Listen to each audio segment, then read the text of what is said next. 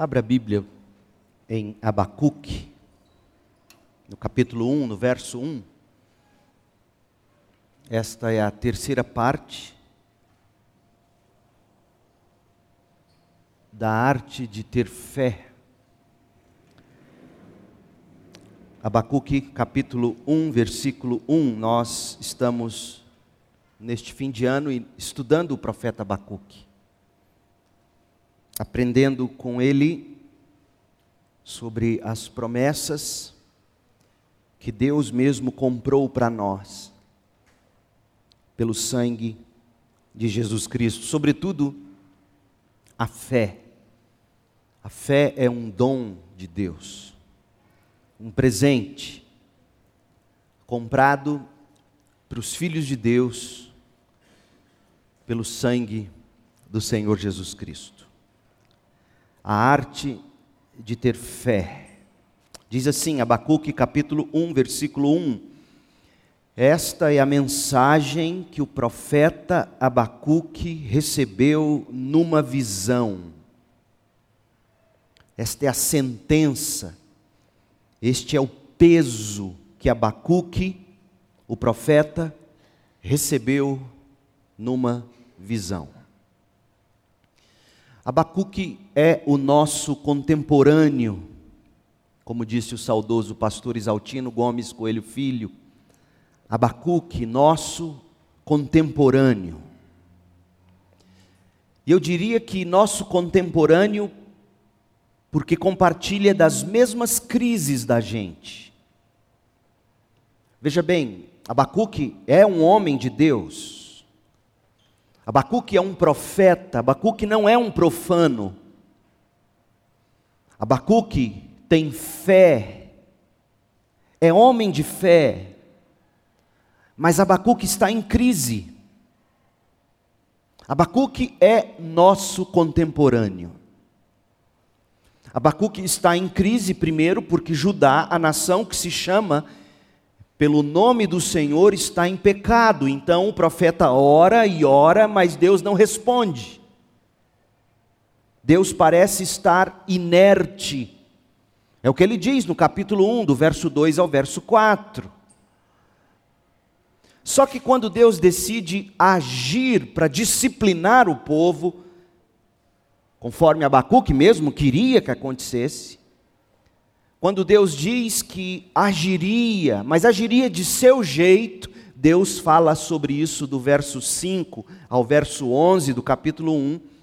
A gente descobre a partir do verso 12 até o capítulo 2, verso 1, que a crise de Abacuque se aprofunda. Se antes Deus parecia insensível, imóvel, Dessa vez, quando Deus fala, quando Deus responde, quando Deus diz: Eu vou agir e eis o modo como agirei. Agora Deus não parece mais insensível, Deus não parece mais imóvel. A palavra que eu vou usar é para chocar de fato, e eu a uso no sentido da ética. Se antes Deus parecia insensível, se antes Deus parecia imóvel, Deus agora, com essa ideia de levantar um povo ainda mais ímpio do que Judá, para disciplinar seu povo Judá, Deus parece estar agindo de um modo imoral, não ético. Sendo Deus santo, Abacuque vai dizer como ele poderia usar um povo tão ímpio e profano. Abacuque é honesto. Primeiro, Deus se parece para ele insensível, imóvel. E agora, do ponto de vista ético, Deus parece imoral.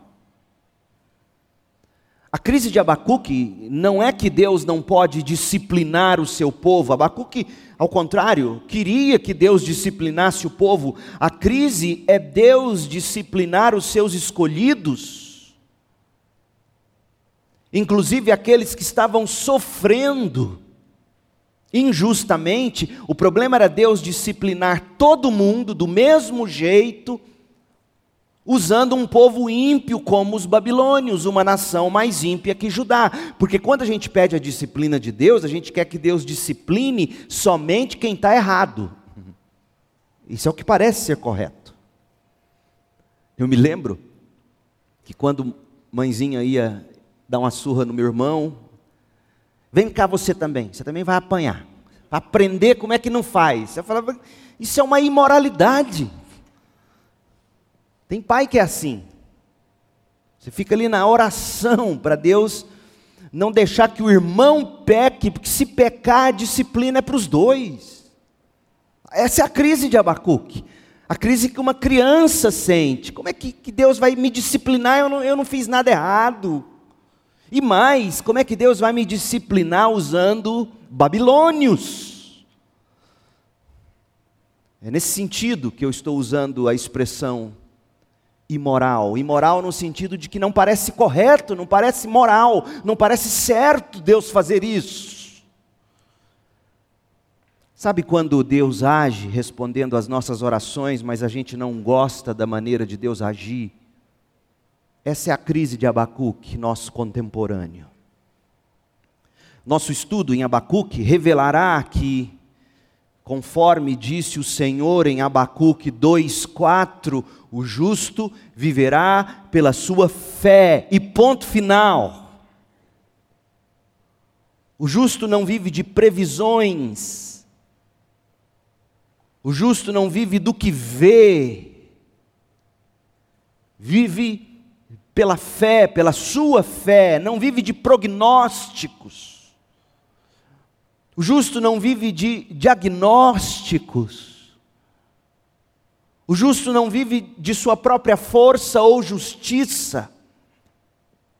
Contrário dos ímpios, que vivem estribados em si mesmos, o justo viverá pela sua fé. Olha o que diz a NVT, Abacuque 2,4. Olha o contraste. Abacuque 2,4. Olhe para os arrogantes. Os arrogantes são perversos, os perversos que em si mesmos confiam. Olhem para eles, olhem para essa geração de pessoas que vive de si mesmo, para si mesmo, com base em si mesmo. Olhe para esses arrogantes. Olhe para os perversos, eles vivem de si mesmos, eles se bastam. De acordo com suas regras, de acordo com as suas leis, seguindo seus próprios desejos, as inclinações maldosas do seu próprio coração, e chamam isso de, de avanço, de libertação, chamam isso de progresso, de evolução. Olhe para os arrogantes. Olhe para os perversos que em si mesmos confiam. Porque o justo, Abacuque, não é como eles.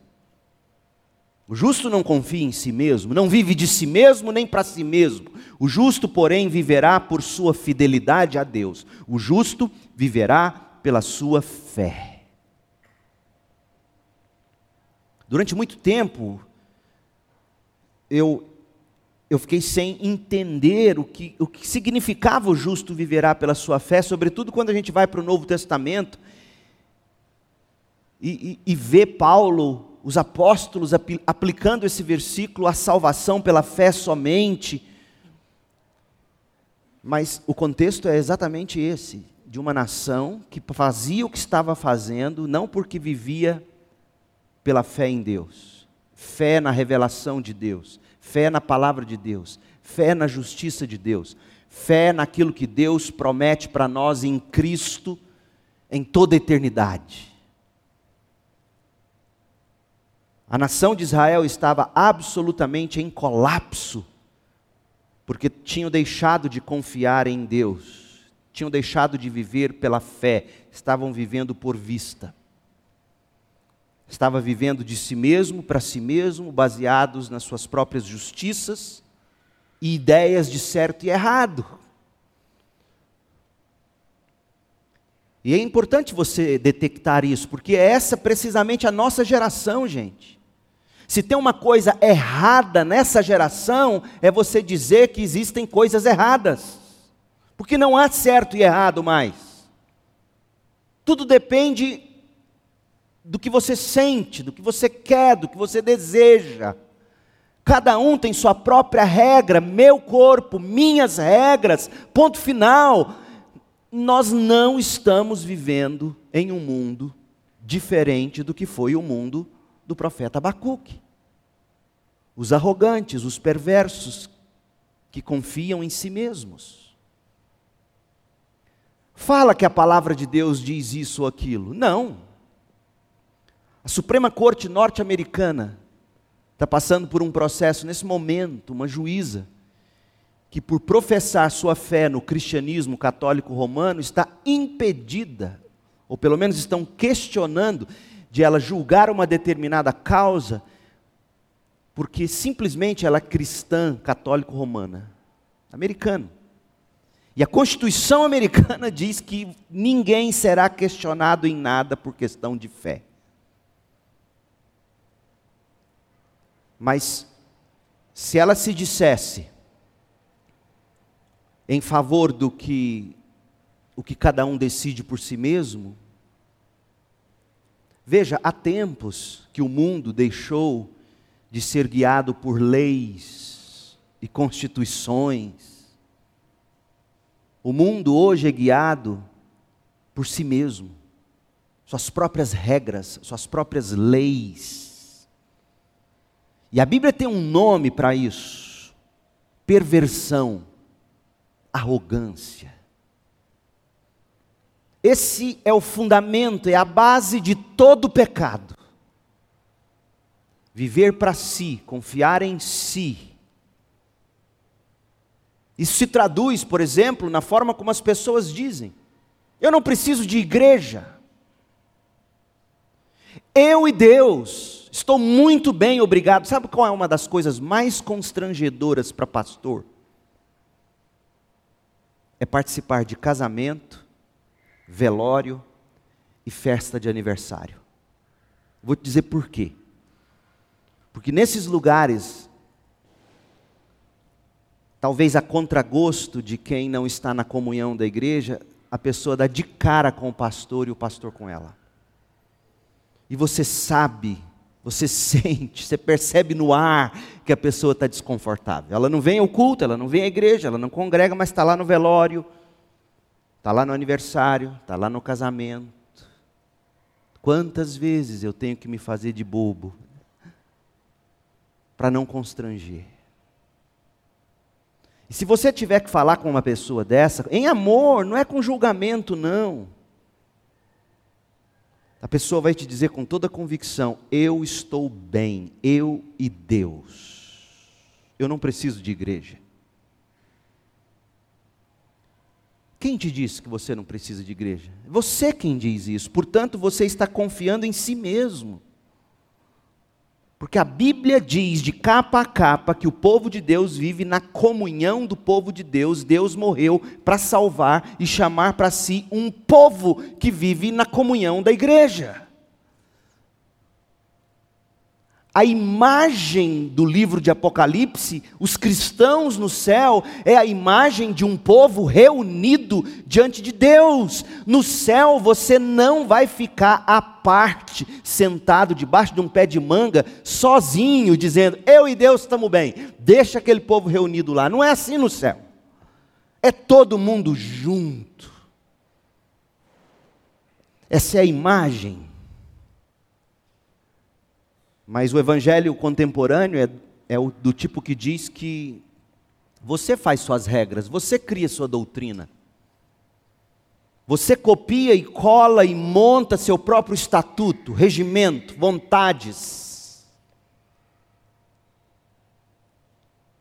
A Bíblia chama isso de perversão, a Bíblia chama isso de arrogância. Abacuque diz assim. O justo, porém, contrário disso, vive por sua fidelidade a Deus, vive de sua fé. Fé no Novo Testamento, sobretudo, tem, tem duplo sentido. Fé é a sua crença, é a sua confiança. Mas fé também é um conjunto de verdades sobre as quais essa confiança, esse sentimento interno, subjetivo, ele se baseia em verdades proposicionais, reveladas, doutrinas.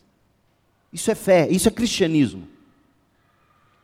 Isso é cristianismo raiz. O justo vive dessa fé. Fé em Deus, fé na revelação de Deus. O justo não confia em si mesmo, o justo não vive de sua opinião, de seu achismo. Que era constrangedora para se viver como um crente, meu Deus do céu. Porque o evangelho que se prega é esse, da confiança em si mesmo, da sua própria opinião. O justo não é assim perverso, o justo não é assim arrogante, o justo viverá por sua fé. É portanto sobre a arte de ter fé, fé para vencer o mundo, como nós lemos em 1 de João 5, de 4 a 5 a arte de ter fé para vencer o mundo. Este é o tema de Abacuque. Domingo passado, pela manhã, nós introduzimos a temática do livro de Abacuque, a arte de ter fé. E na mensagem da noite, que foi a segunda mensagem desta série, nós nos debruçamos sobre o, o, o primeiro aspecto introdutório deste livro nós olhamos para a vida e para a obra de Abacuque e a gente concluiu que a fé não descarta a razão. Antes, a fé ilumina, a fé redireciona a razão, aquilo no que você crê, conforme a revelação bíblica, aquilo que a doutrina bíblica atesta. Sua crença nisso ilumina, redireciona a sua razão. Não é a Bíblia que se encaixa a sua razão ou sua percepção de mundo, é, é, o inverso. A sua razão, sua percepção de mundo, seus raciocínios, suas ideias, os seus achismos, seus sentimentos, essas coisas se encaixam à fé, à revelação bíblica. Esse é o parâmetro. A Bíblia é o diapasão que afina as notas musicais dos seus pensamentos, dos seus sentimentos. Dó é dó, ré é ré, mi é mi, fá é fá, é o mesmo tom. Ninguém inventa um dó, um ré, um mi e um fá. Não tem música se você inventar dó, ré, mi, fá, fá, fá. Não tem música, tem barulho. E esse é o mundo que abandonou o diapasão de Deus, a palavra de Deus, que ilumina, redireciona razão, percepção, sentimento, emoção, vontade. O justo vive disso. A fé não descarta a razão. A fé ilumina e redireciona a razão. Sem fé, a razão perde a razão. Como Chesterton dizia, quando você não acredita em Deus, não é que você não acredita em nada. Quando você não acredita em Deus, você acredita em qualquer coisa. Pois bem, a gente identificou no domingo passado, à noite, a cultura e a erudição de Abacuque estampadas na forma como ele escreveu seu livro. É uma, é uma obra de arte esse livro, do ponto de vista da literatura hebraica. A forma como ele escreve, como ele tece o seu livro, revelou que ele era um homem de de grande erudição e, na mesma proporção, de profunda piedade. A gente viu que a cultura e a erudição de Abacuque eram ou são adornadas pela piedade, pela devoção desse profeta, porque a fé não descarta a razão, a razão é iluminada, redirecionada, adornada, embelezada. A razão é embelezada pela fé. Nesta ocasião, eu quero acrescentar, se o tempo permitir, duas, se não, pelo menos uma lição à arte de ter fé. Primeira, a fé não dispersa o sofrimento. E a fé não desperdiça a tribulação. A fé não dispersa o sofrimento. O cristão aprende a fazer amizade com a dor, com o sofrimento. O cristão não é como vivia minha avó Frauzina. Você falava de qualquer coisa ruim, ela bate na madeira, isola, está amarrado. Não, o cristão não vive convidando, bem-vindo sofrimento. Não é isso. O cristão não é masoquista, mas o cristão vive em paz com o sofrimento. Ele sabe que o sofrimento em Cristo se torna um aliado. Deixa eu te mostrar isso em Abacuque. A fé não dispersa o sofrimento. O nome do profeta Abacuque vem do substantivo hebraico, que quando você traduz o substantivo que é a base do nome Abacuque em hebraico, sabe qual é a tradução? Abraçar ou abraço. Luta. É abraço de luta. Esse é o significado de Abacuque, aquele que abraça na luta. O livro todo, de fato, revela um profeta em luta com Deus. Em luta com Deus, a exemplo de Jacó no vale do rio Jaboque, em luta com Deus, a exemplo do patriarca Jó. Abacuque estava em crise, não sem fé. Tinha fé, mas estava em crise. Abacuque estava perplexo, não estava desesperado, mas perplexo. E aí o que você faz quando você está em crise? O que você faz quando você está perplexo? Você faz o que Abacuque fez. Você se agarra a Deus, você abraça Deus e luta com Deus. Eu, eu tentei fazer judô na infância, tentei de tudo na área dos esportes, virei tocador de campainha. O judô tem aquela, o kimono é meio grandão, para quê? Para você poder ter onde agarrar no seu oponente. A luta, o judô é no agarra-agarra da luta, no abraço da luta. Abacuque é faixa preta de judô. Ele se agarra a Deus, ele abraça Deus, ele luta, porque é isso que crente faz quando ele está em crise, quando ele está perplexo. A crise de Abacuque era por ver seu povo atolado no pecado, versos 2 a 4. Ele orava, ele pregava junto com seu contemporâneo, o profeta Jeremias. Mas Abacuque não via mudanças. Abacuque estava sofrendo por não testemunhar o Senhor Deus atendendo ao seu tão prolongado clamor por socorro. Olha o verso 2: Eu clamo, socorro, o Senhor não me atende. E a crise ficou pior quando Deus respondeu à oração dele de modo inesperado. Usaria os babilônios para disciplinar os judeus. Pense numa perplexidade, pense numa crise. O que, que se aprende com Abacuque? A fé não dispersa o sofrimento. Pelo contrário, nós Precisamente, ouça o que eu vou te dizer, meu povo, precisamente por se ser um homem de fé, uma mulher de fé, é que a gente sofre. Pense no caso de Abacuque, precisamente por ser um homem de fé, era que Abacuque estava sofrendo tanto. Por quê? Primeiro, porque o pecado do povo fazia ele sofrer. Ele não fazia vistas grossas ao pecado, o pecado dos outros afetava ele.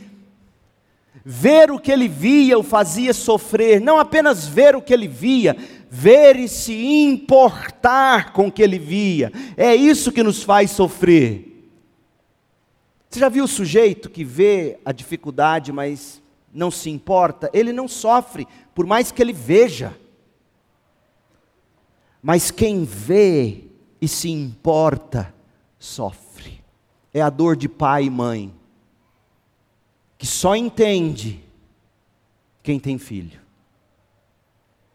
É a dor de pai e mãe, e te digo mais: filho não sofre na mesma intensidade que pai e mãe sofrem quando o filho está sofrendo. Às vezes o filho está bem no sofrimento. Pai e mãe estão mal no sofrimento. Por quê, gente? Essa ilustração para dizer o seguinte: sofre mais quem mais se importa. Se Abacuque fosse um homem que não se importava com a santidade de Deus, se Abacuque fosse um homem que não se importava com o destino eterno daqueles pagãos que se diziam crentes ao seu redor, ele não teria sofrido tanto. Ele teria vivido a vida a lá Zeca Pagodinho, deixa a vida me levar. Sabe por que a filosofia estoica faz tanto sucesso? Porque é natural para nós não nos envolvermos no sofrimento evitarmos o sofrimento. É natural para nós. Essa é uma das grandes lutas que eu, seu pastor, enfrento. Conviver com sofrimento, para mim, é algo que detona comigo. Essa é a grande luta que eu travo diante de Deus. Mas, lendo a Bíblia e olhando para a vida, eu tenho aprendido o seguinte: não dá para ser cristão sem aprender a ver e a se importar e a conviver com o sofrimento. Sabe aquele amigo que gosta de você, você sabe que gosta de você, mas quando você está sofrendo, ele nem te liga. Aí você pensa, não gosta de mim. Não, não é não. Ele gosta. É que geralmente gente assim não sabe ou não quer conviver com a dor. É a maneira que ele ou ela encontra de não, de não sofrer. Abacuque não teria sofrido se ele não tivesse visto e se importado com o pecado de Israel. Teria sofrido de outro modo. Teria sofrido quando Deus trouxesse o castigo, como de fato trouxe, teria sofrido porque ele ia perder privilégios que é a, a, a maioria do povo brasileiro está sofrendo hoje. A gente vai perder privilégios. A gente não está sofrendo pela causa real dos problemas dessa nação. Vamos ser honestos.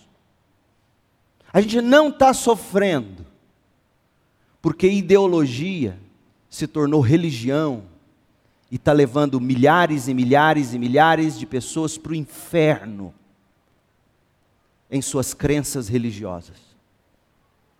A gente está sofrendo, a gente está sofrendo e, isso, e é natural sofrermos com medo do que vai acontecer, do que, do que podemos perder em termos de privilégios, de dinheiro, e é natural que assim seja, não é errado, necessariamente.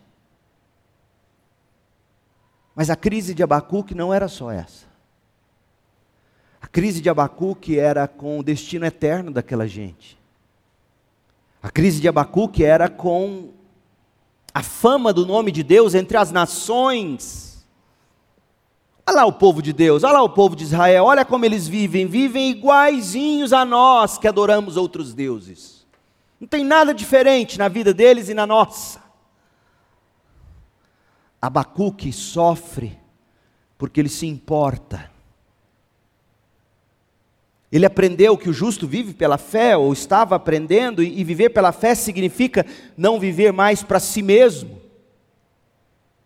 mas para aquele que nos amou e se entregou por nós, como diz Paulo aos Coríntios.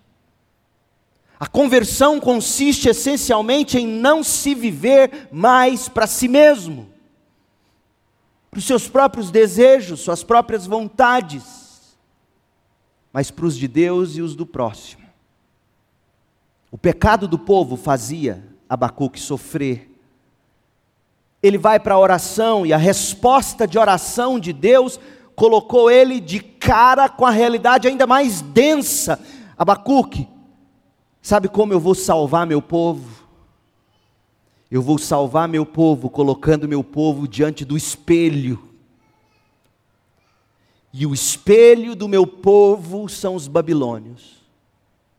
Porque meu povo, Abacuque, por mais que corte meu coração, Abacuque, meu povo não é tão diferente assim dos babilônios. Ao ver os babilônios, meu povo verão a si mesmos no espelho. São os mesmos pecados, guardadas as proporções, óbvio. Mas idólatras, idólatras, porque vivem de si mesmos, para si mesmos, por si mesmos. Ímpios, injustos, capazes das maiores atrocidades.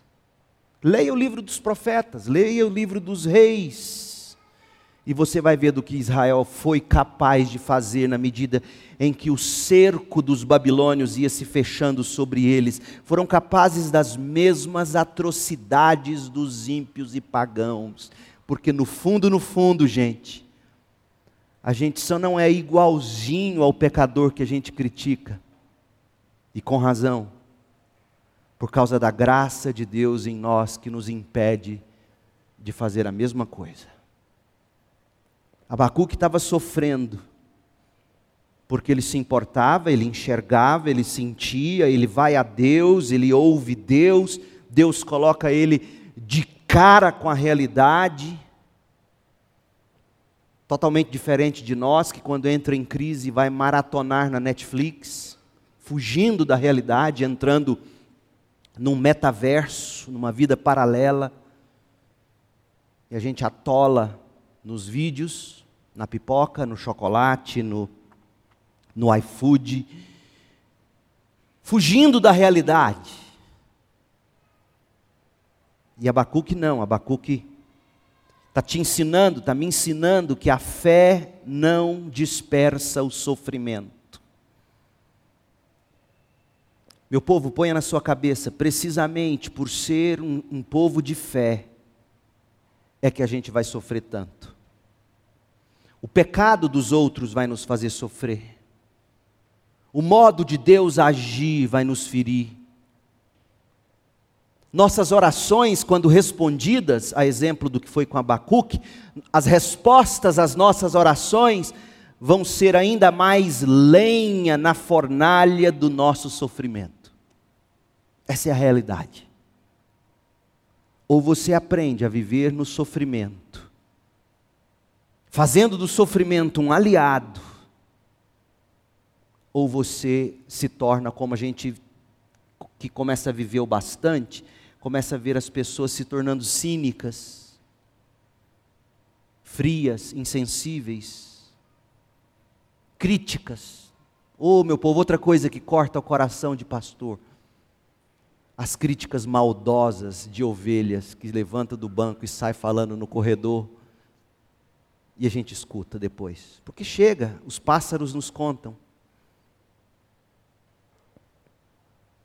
Nossa, não vai acabar esse sermão, não. Tem almoço, panela no fogo. Questões de vida e morte sendo tratadas do púlpito. Insensibilidade. Ô meu povo, como eu tenho orado. Eu estava na fila da farmácia esses dias, a menina trabalhando duro, idade para ser minha filha.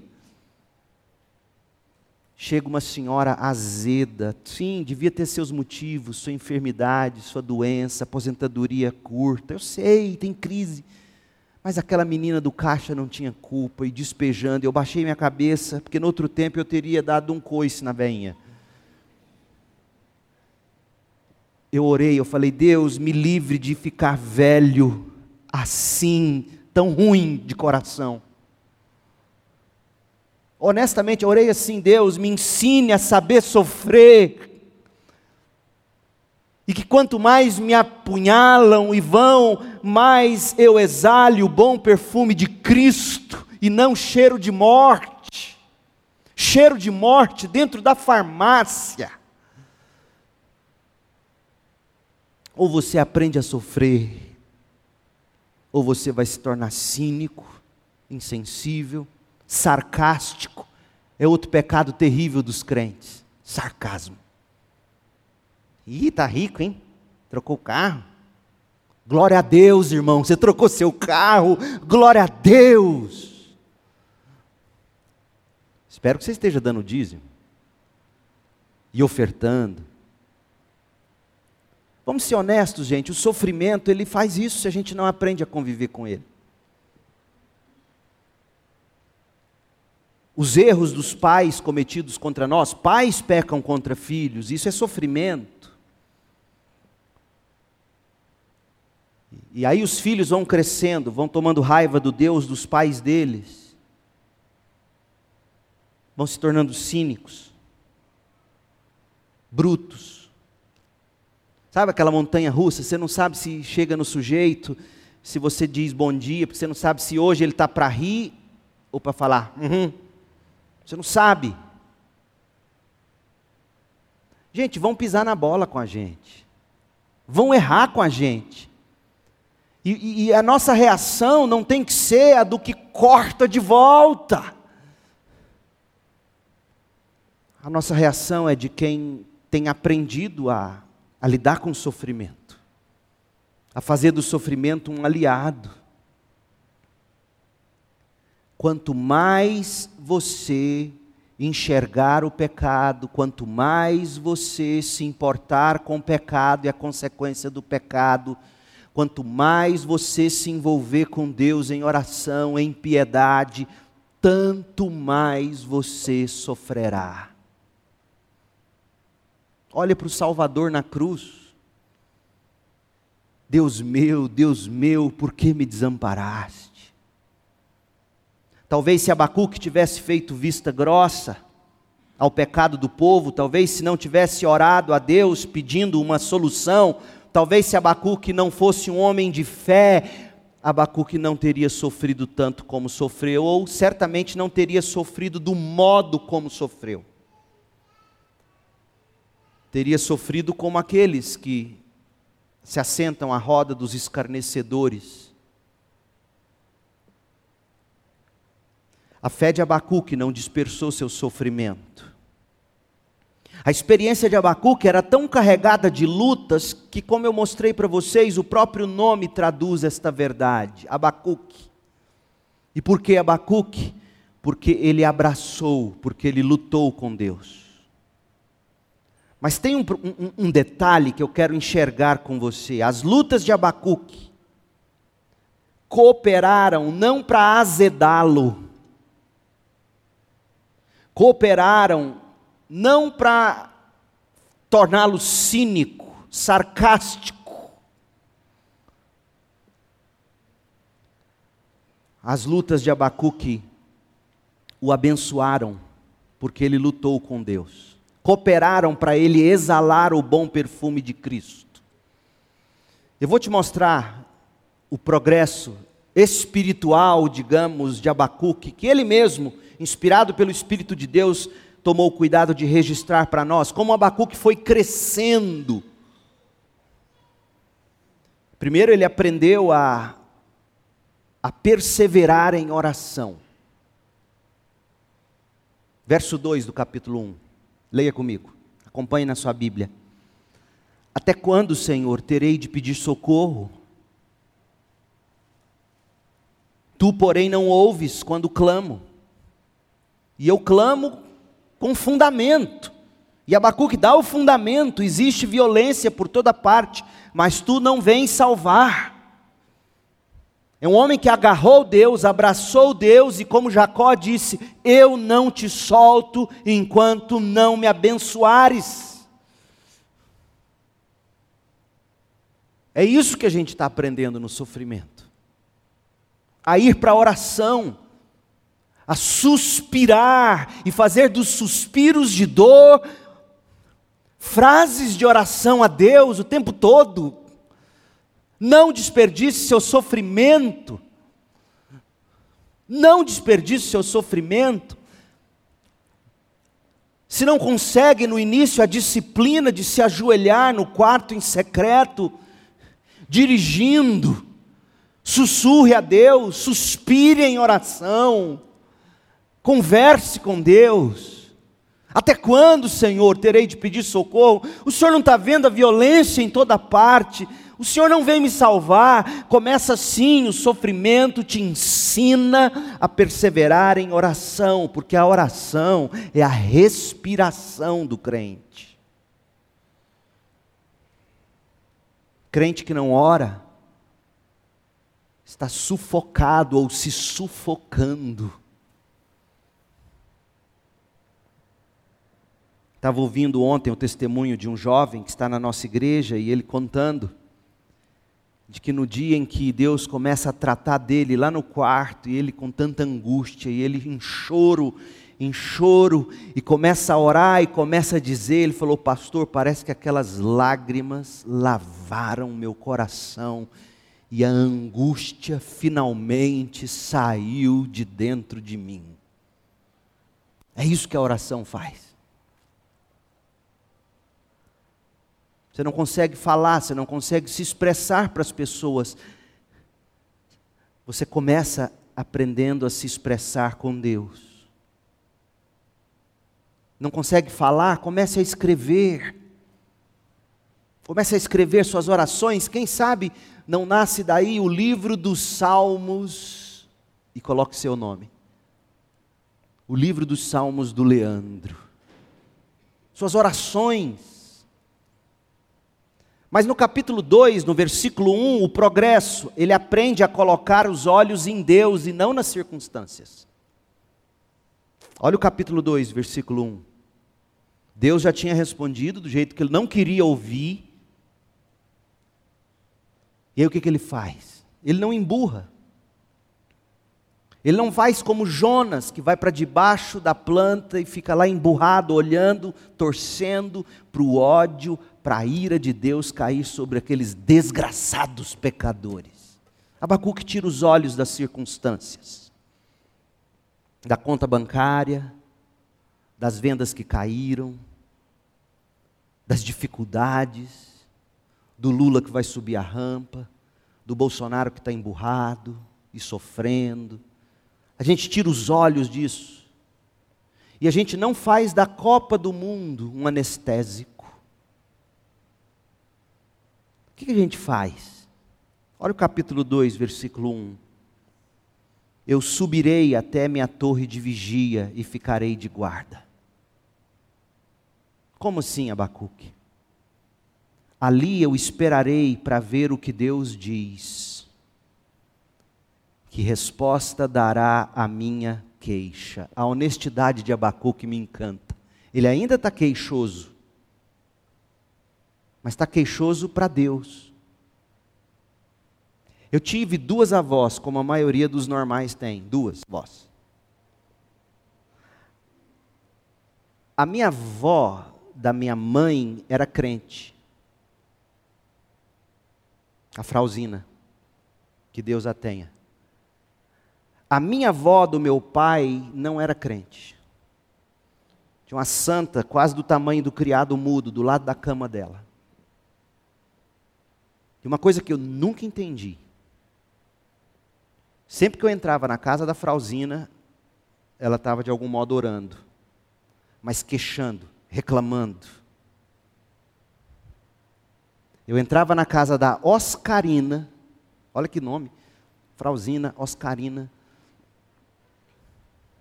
Entrava na casa da católica. Ela não queixava, e eu via que ela estava sofrendo. Ela corria para fazer o molho de extrato de tomate com cebola frita que eu adorava comer com pão. Leandro, você quer, você quer o escaldado agora? Você quer o doce de leite agora? E eu sabia que ela estava enfrentando problemas. Ela e meu avô moravam na mesma casa, em quartos separados, camas separadas, brigados. Ela flagrou meu avô com amante.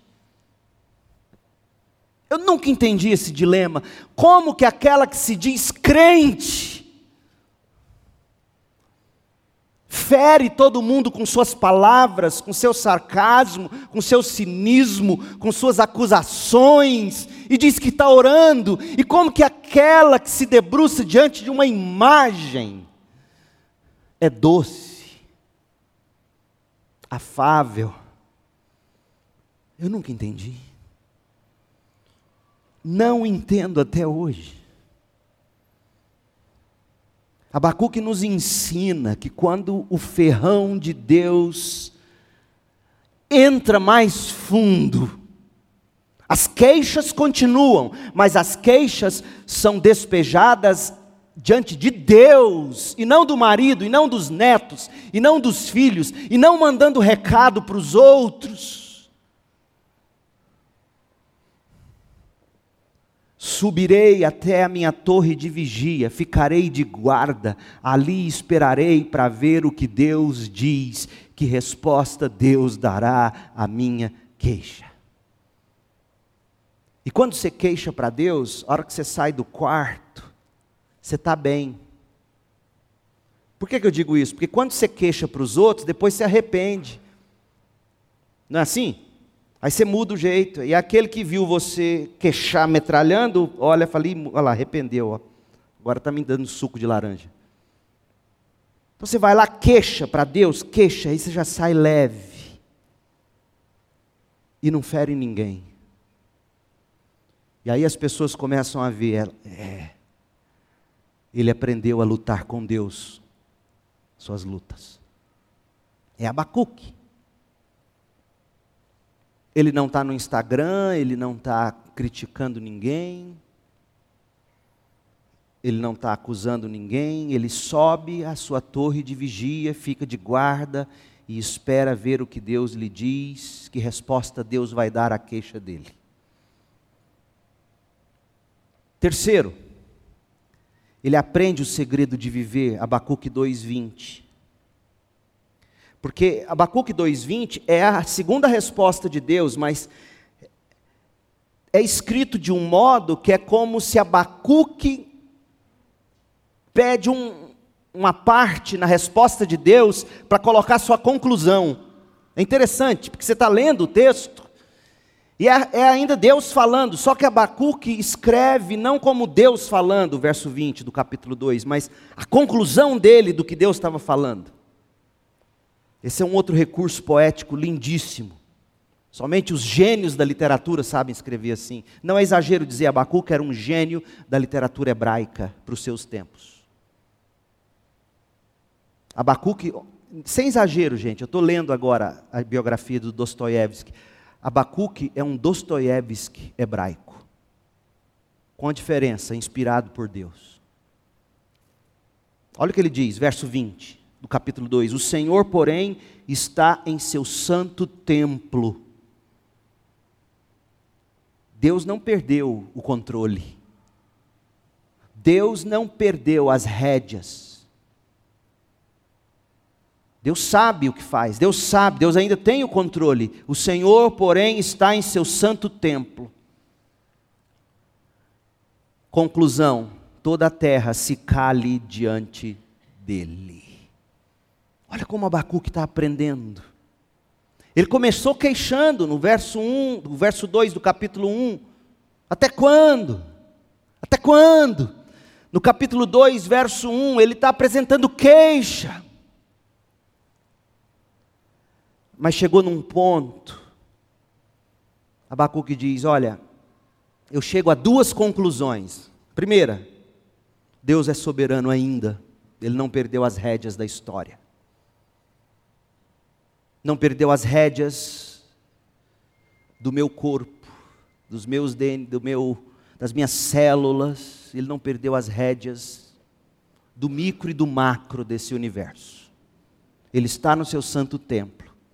Foi a primeira coisa que ele concluiu depois de ouvir Deus falar duas vezes. E aí vem a segunda conclusão.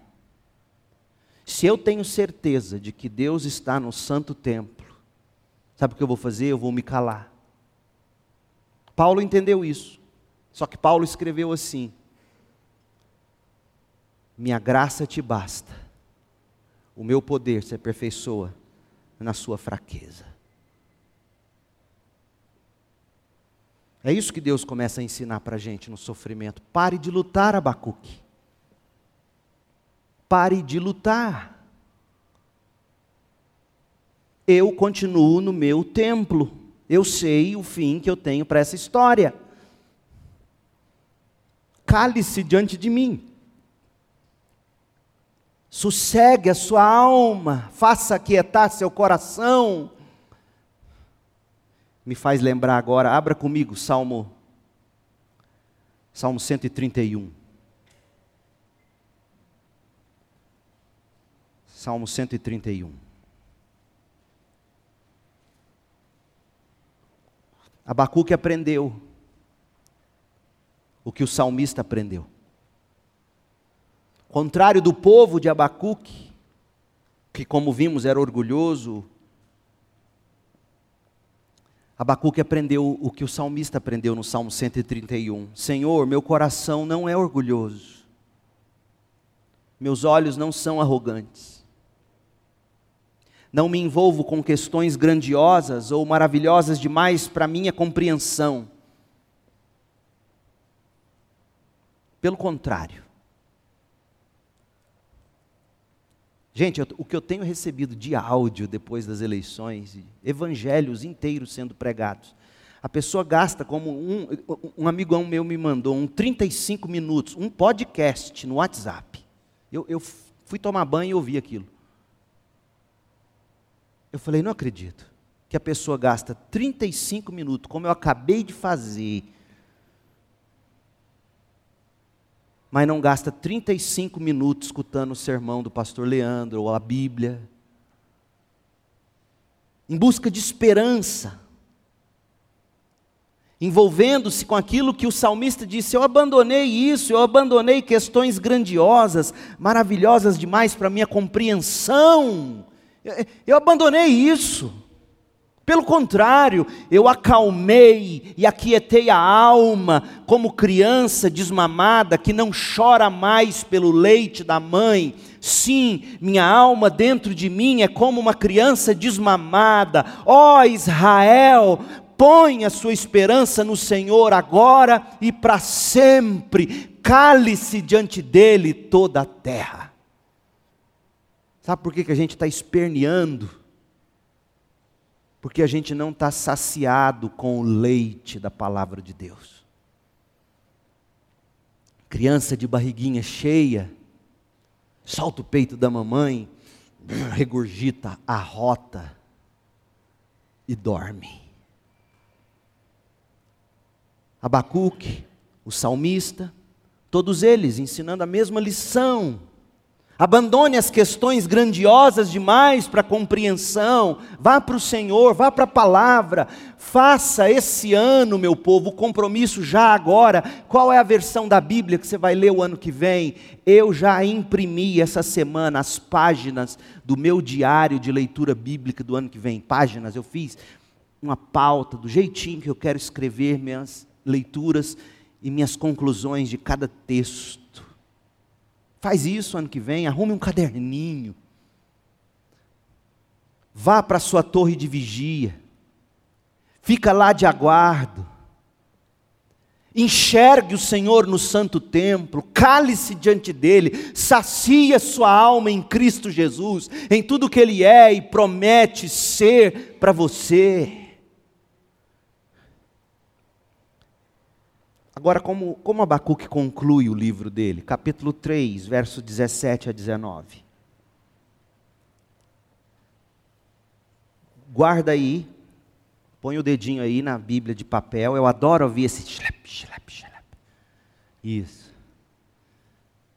Eu vou ler para você como ele começa Você está aí em como ele termina. Mas olha como ele começou. Até quando, Senhor, terei de pedir socorro? Tu, porém, não ouves. Clamo, há violência por toda parte, mas tu não vens salvar. Deus respondeu, Abacuque falou de novo, Deus respondeu, Abacuque a gente viu crescendo. E o que você vai notar lendo esse livro é que Deus não respondeu como Abacuque queria ouvir. Traduzindo, Deus não livrou o filho da cadeia, Deus não livrou ou não trouxe cura para a doença, Deus não livrou a direita ou a esquerda do poder. Você tem que se lembrar que na Rússia, cristãos sofreram debaixo do totalitarismo russo, e assim na Itália, e assim em todos os países comunistas. E os crentes da Coreia do Norte? E os crentes da Venezuela? Deus não ama esses crentes? Percebe? Deus não respondeu como Abacuque queria. Mas olha como ele termina. Por quê, gente? É isso que eu quero que você entenda. Porque Abacuque aprendeu a fazer do sofrimento um aliado. O sofrimento ensinou o seguinte para Abacuque, Abacuque 3,17: Ainda que a figueira não floresça, e não haja frutos na videira, Ainda que a colheita de azeitonas não dê em nada e os campos fiquem vazios e improdutivos, ainda que os rebanhos morram nos campos e os currais fiquem vazios, ou seja, ainda que a economia do, pra, do país quebre, ainda que haja racionamento de comida, é isso em linguagem poética que está sendo dito ainda que não haja alimentos nas gôndolas dos supermercados. Mesmo assim me alegrarei no Senhor, exultarei no Deus da minha salvação. O sofrimento tem que te ensinar isso. Ou será que lá no fundo você gosta de Deus? Porque Deus até aqui foi fazendo a sua vida tomar contornos que te fez gostar. Hã? Será que você adora a Deus pelo que Ele é? Ou pelo que Ele faz?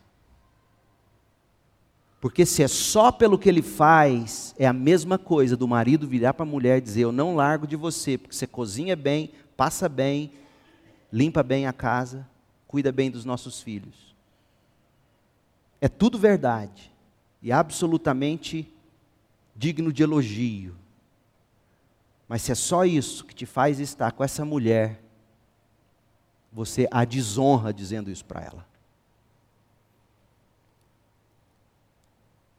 Abacuque aprendeu pelo sofrimento que mesmo que ele não tivesse o que comprar, o que comer, vinho para se alegrar, azeite para temperar,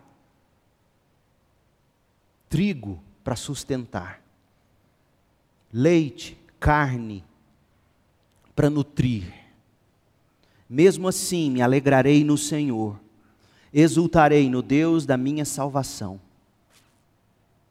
O Senhor soberano é minha força.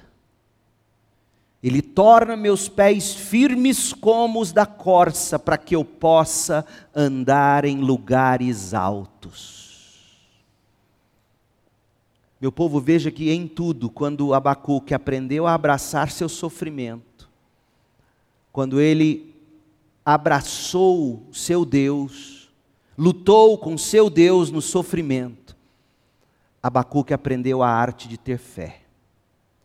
De fato, em meio a tudo isso, Deus disse ao profeta, no capítulo 2, versículo 4: Olhe para os arrogantes, os perversos que confiam em si mesmos. O justo porém viverá pela sua fé. Meu povo, cuidado com o canto da sereia evangélico contemporâneo.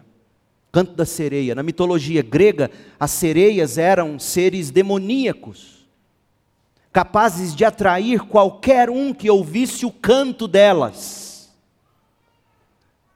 E na mitologia, os marinheiros eram seduzidos pelo belíssimo som. Quando a sereia começava a cantar, eles se descuidavam da embarcação e naufragavam, morriam afogados.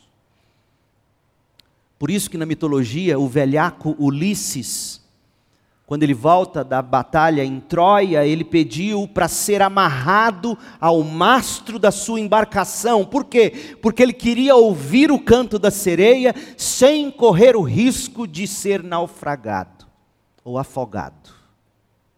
Sabe qual é o canto da sereia contemporâneo? Na versão do evangelho contemporâneo, o canto da sereia contemporâneo é representado pelo movimento em curso de pregação de prosperidade, saúde, bem-estar. Ou de que o Evangelho tem como fim trazer prosperidade, saúde, bem-estar, uma nação de direita. O Evangelho coach. Esse é o canto da sereia. Para a gente usar a linguagem de Paulo, apóstolo, isso é doutrina de demônio, que encanta e arrasta e afoga o fiel no mar da cobiça, tudo em nome de Cristo. Abacuque nos ensina com sua própria vida e testemunho que a fé não desperdiça o sofrimento. De fato, Deus pode deixar a corda esticar, esticar, até não dar mais. E de repente, Deus mesmo arrebenta a corda. É assim que Abacuque começa. Verso 1 do capítulo 1: Esta é a mensagem, literalmente, esta é a sentença, este é o peso que o profeta Abacuque recebeu numa visão. John Piper, o bom velhinho, escreveu assim sobre o livro de Abacuque. Estou terminando, mas preste atenção. Alexandre de Moraes disse que é proibido o pastor dizer estou terminando e não termina. Foi a piada que eu recebi no WhatsApp. Essa vale a pena rir dela. John Piper, ele disse assim: ao contrário de Joel, Sofonias, Amós, ao contrário de outros profetas, Abacuque nem sequer mencionou a possibilidade de que a destruição pudesse ser evitada. Já pensou? O profeta chegar para você e não te dar nem a opção. Porque Abacuque nem recebeu opção. A sentença já estava posta.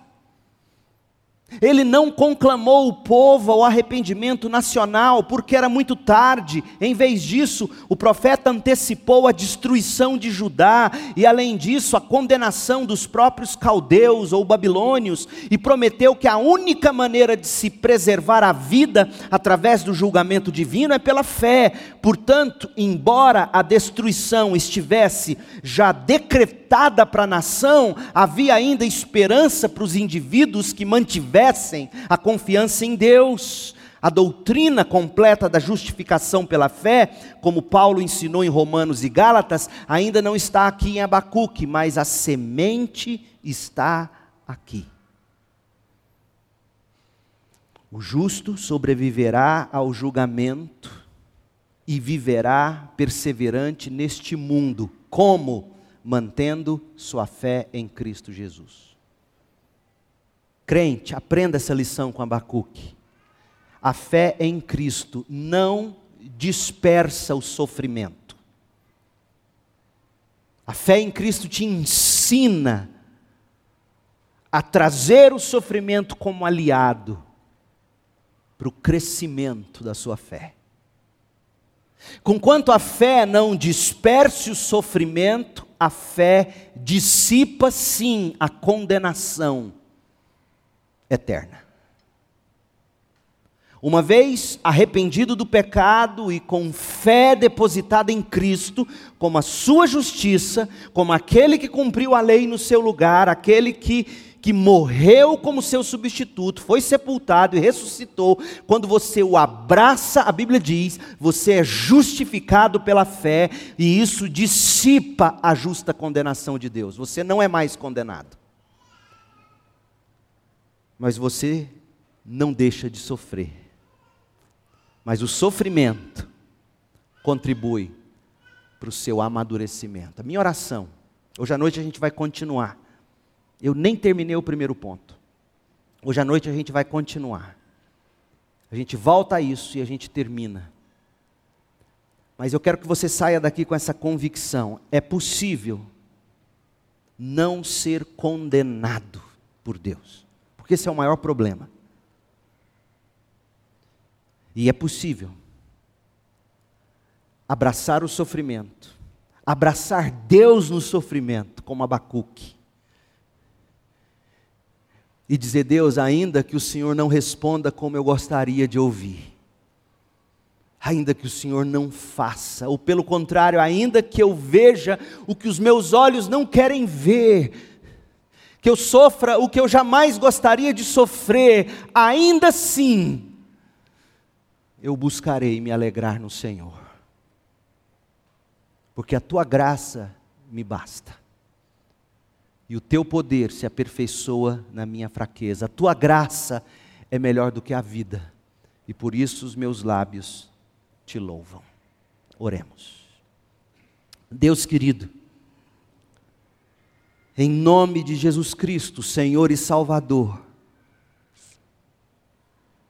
ensina-nos a arte de ter fé, fé para vencer o mundo, Fé que não descarta a razão, antes, fé que ilumina, redireciona a razão. Fé que abraça Deus no sofrimento e cresce e aprende e se regozija única e exclusivamente em Deus, o Deus da nossa salvação misericórdia de nós, abençoa-nos com essa fé. Que a graça de Jesus Cristo, Salvador, o amor de Deus Pai, o Criador, e que a comunhão do Espírito Santo Consolador estejam sobre nós, o teu povo, aqui, espalhados pela terra, hoje para sempre, até aquele grande dia, quando Jesus voltará para limpar dos olhos todas as lágrimas. Em nome de Jesus oramos. Amém.